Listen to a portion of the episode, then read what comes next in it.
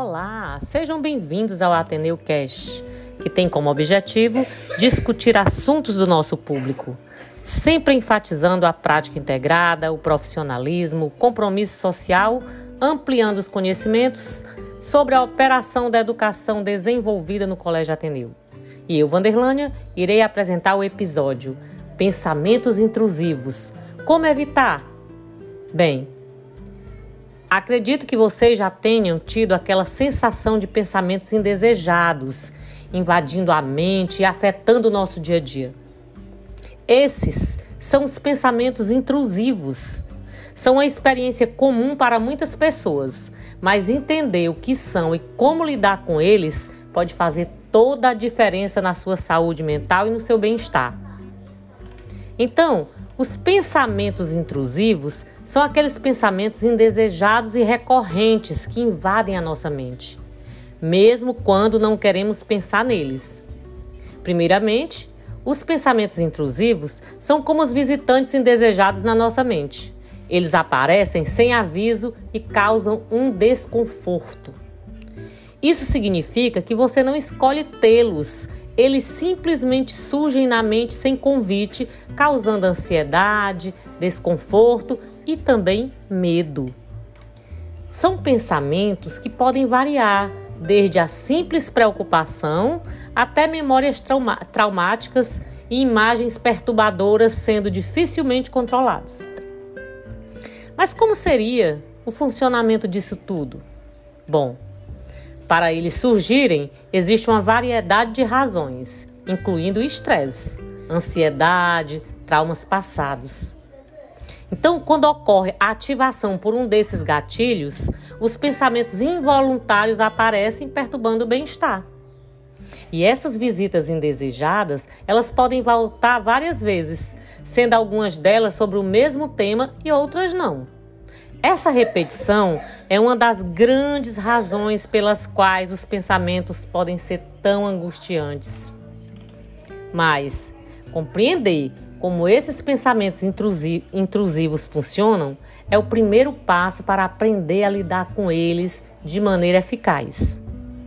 A gente tem que lembrar que esses pensamentos não definem quem você é e é possível minimizar o impacto deles na nossa vida. Vamos conhecer aqui um pouco desses tipos de pensamentos intrusivos?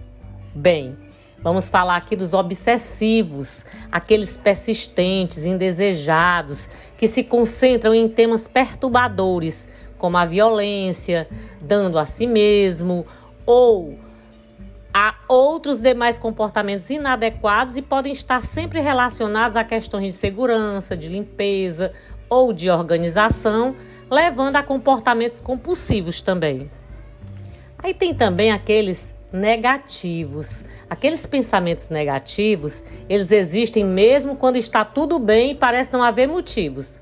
Porém, eles surgem em forma de preocupação ou de medo, que não nos permite concentrar em outras coisas. Esses são os pensamentos que nos fazem duvidar de nós mesmos ou nos deixam ansiosos. Eles podem incluir preocupações com o futuro, os medos irracionais ou críticas autodepreciativas que rebaixam nossos próprios méritos. Tem também outro tipo, que é o abandono.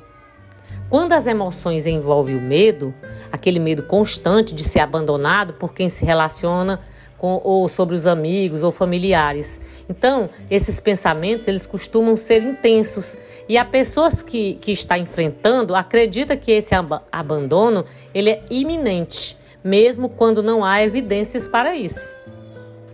Tem também aqueles sentimentos, a culpa. Eles provocam sentimentos intensos de culpa ou remorso. Geralmente envolvem lembranças de ações passadas que a pessoa considera erradas ou prejudiciais.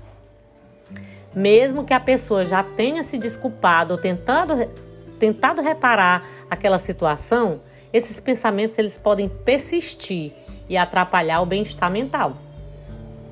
Aí vem o de comparação. Esse tem momentos que é inevitável não nos comparar com os outros. Mas este tipo de pensamento em excesso pode levar a baixa autoestima e aos sentimentos de insegurança. Esses pensamentos envolvem a constante comparação com os outros, muitas vezes resultando em sentimentos de inadequação. A pessoa pode se sentir pressionada a se comparar em relação a diversos padrões irreais. É sempre importante destacar que a presença desses pensamentos não significa que a pessoa tenha algum transtorno mental. No entanto, quando esses mesmos pensamentos causam causam problemas significativos na rotina, é fundamental a busca de um profissional para que faça uma avaliação e um tratamento bem adequado. E para entender bem e lidar com esses pensamentos intrusivos de maneira eficaz, é muito importante também reconhecer esses sintomas que acompanham essas emoções. Vamos aqui imaginar quais são esses sintomas, né? A ansiedade, por exemplo. A ansiedade é um dos principais sintomas que causam esses pensamentos. Esses sentimentos, eles começam a desencadear uma sensação de preocupação ou medo constante, o que vai interferir no bem-estar. Então, quando se lida com esse tipo de pensamento, a ansiedade aparece devido à nossa preocupação com possíveis problemas. Esses sentimentos são frequentemente ligados a cenários negativos, acidentes, tragédias, rejeição, deixando a pessoa sempre apreensiva em relação ao que o futuro pode trazer. Tem outro tipo também, que é o desconforto emocional. É quando a gente está sentindo algo, mas não sabe dizer bem o que. Já sentiram isso? Então, esse sentimento pode ser de tristeza, de raiva ou até mesmo de culpa. O famoso aperto no peito, sem ter um motivo aparente, também pode ser um sintoma. Normalmente, esses pensamentos eles vão se concentrar em perdas passadas ou situações bem tristes, podendo levar essa tristeza a uma depressão. Aí nós temos também a famosa insônia, né? Aqueles pensamentos intrusivos que podem frequentemente perturbar o nosso sono e levar a uma insônia. E essa incapacidade de deitar no travesseiro e desligar a mente pode resultar em noites difíceis de descansar. A preocupação com os pensamentos intrusivos de diferentes temas pode manter sua mente sobre alerta, tornando a sua insônia provável. E aí, gente, o que é que a gente tem que fazer?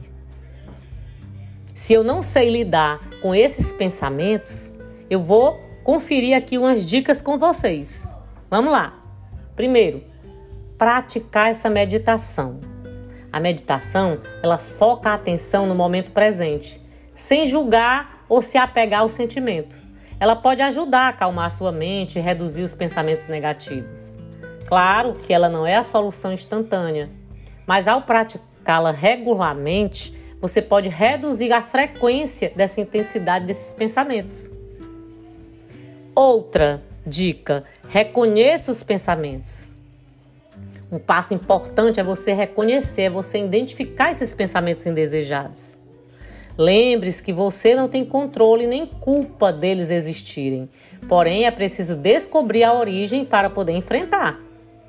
O simples ato de reconhecer pode diminuir muito essa ansiedade. Então, ele não está se refletindo na sua verdadeira vontade ou na sua intenção. Você pode começar a reduzi-lo na carga emocional associada a ele.